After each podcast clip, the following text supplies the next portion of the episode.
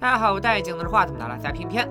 时光如水，生命如歌，一转眼，我们已经完全迈进了新的一年。回首二零二一，咱们过得实属不易，经历了疫情反复，经历了暴雨洪水，大家一次次跌倒在灾难面前，又通过一次次的互帮互助，让我们能重新站起来。所以这回片片想讲几个有温度的故事，希望在还未过去的寒冬，给大家带来一丝慰藉。第一个故事：高原合唱团。有音乐梦想的大老板老高，经过多年努力，终于成立了高原合唱团。他本想踏踏实实演出，却被观众拍下来发到网上，莫名其妙成了网红。这明显违背了老高的初衷。直到看到高原中学的老师坚持给孩子们上音乐课的新闻，老高心里突然有了一个大胆的想法，带着高原合唱团去真的高原跨年。说走咱就走啊！老高带着团员们兴高采烈的出发，可是路上并不顺利，好多成员都有严重的高原反应。老高不得已只能停下脚步。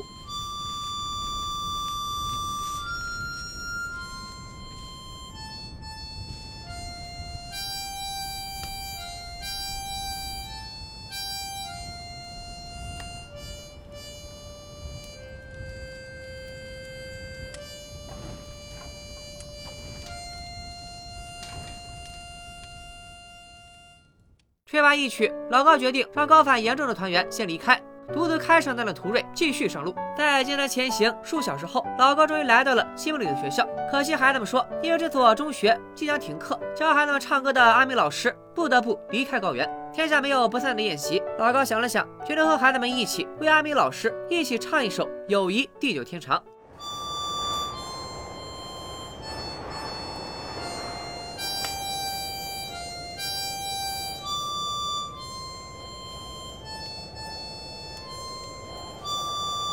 老高，举杯畅饮，同声默诵，友谊地久天长。阿美老师一眼认出了老高，原来他们是老相识，两人当年交换乐器作为纪念，然后一个奔赴大城市闯荡，一个选择去支教实现理想。如今时过境迁，昔日知己仍然能奔赴千里，和孩子们一起为自己送行。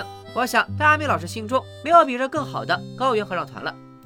和高原合唱团不同，暴走的妈妈画风就轻松多了。最近，小奥的妈妈刚退休，一心想着帮儿子搞定终身大事。可老妈来到相亲角一看，各种单身男女的信息像瓜果蔬菜一样摆在一起，竟然还有人搞微信群，说是进去就能随便挑，这刺激太大了。从乡下角回来，老妈心生一计，突然要学车。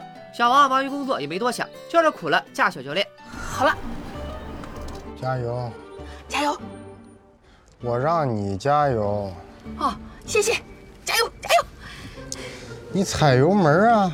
老妈努力考下驾照之后，本打算免费接送一些女乘客，为儿子物色女朋友。但随着加群的姑娘越来越多，老妈和姑娘们都成了交心的朋友。只要需要用车，群里说一声就行，她愿意为大家提供帮助。甚至某天深夜，外边下着大雨，老妈还是不顾危险去地铁站接一个刚下班的姑娘。就算群里大伙都劝老妈不用天天都这么辛苦，老妈还是很高兴能帮上忙，这就必须点个赞了。咱妈这波退休发挥余热搞得好，值得学习啊！接下来两个篇章传达的情感更加直接。十年的灰烬讲述了一出破镜重圆。老周忙工作，忙了半辈子，常年奔波于工地搞基建，风里来土里去。本以为再过几年就能退休，享受天伦之乐，妻子却提出等女儿出国留学，他们俩就办离婚。事发突然，老周看着人生路上亮起的红灯，猛然踩住刹车，不知道该何去何从。老周独自回到家中，先看到了妻子留下的离婚协议，他内心百感交集，并不想就这样签字。但当他翻起一家三口的相册，却忽然理解了妻子的决定。因为随着女儿逐渐长大，不知从何时开始，他消失在了家族合照中。作为一个父亲，一个丈夫，他不断的在缺席，工作与应酬占据了老周全部的时间。他错过了女儿的成长，错过了妻子最需要他的时候。爸爸，你什么时候回家？我和妈妈都好想你呀。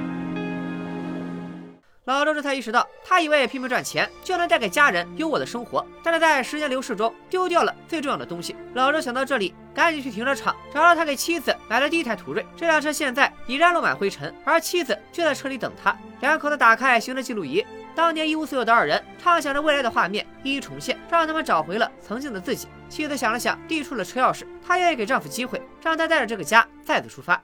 攻击地图则讲述了父子之间的隔空对话。故事一开始，儿子陪着母亲去看老房子，找到了自己当年藏在椅子腿里的家书。由此想起缺失父爱的童年。那时候他经常和小伙伴们分享爸爸走过的大好河山，可那群熊孩子没一个相信，还把他熬夜标注好的地图扔进了河里。母亲知道以后，亲手为他织了一件公鸡图案的毛衣，因为咱们国家的地图就像一只大公鸡。其实这位父亲是一名地质勘探员，为祖国建设做出了不少的贡献。时隔多年，再看这封家书，儿子终于理解了因公殉职的父亲。他决定尽尽孝心，带母亲去父亲曾经看到过的地方看一看。可是沿途的风景很美，儿子却一直若有所思。母子俩一路走，儿子一路回顾着家书中的内容，后悔小时候不该赌气，把这封家书藏在了椅子腿里。直到旅程的最后一站，他再也忍不住了。妈，咋了？这是我爸最后寄出来的信，就是在这个地方。旅程到这里，儿子将沿途收集的邮戳沿着河水寄给了父亲，了却心愿。他们一家三口虽然没能一直在一起，不过有了这趟旅程，也算弥补了遗憾。到此为止，所有剧情就都说完了。四个故事合到一起，还有一个名字：我和我的途锐。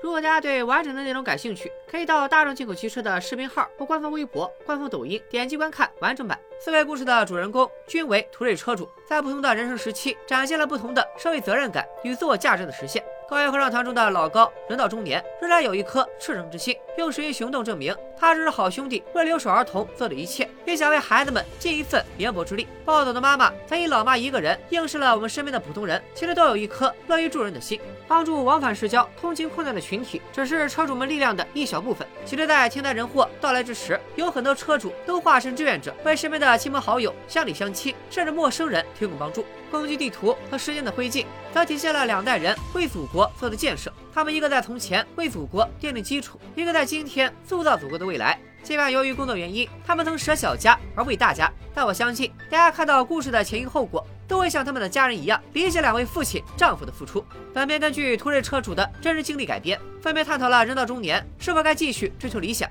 两代人之间如何沟通，工作与家庭怎样平衡，以及家国情怀的传承。途锐汽车陪伴着大家经历人生的风霜雨雪，环游祖国的大好河山，也不遗余力地传递温暖，在贫苦、困难、灾害降临时，为每一个人提供帮助。一路有你，就算苦一点，终能等来美好风景。今天就到这里吧，祝大家新的一年万事顺意，拜了个拜。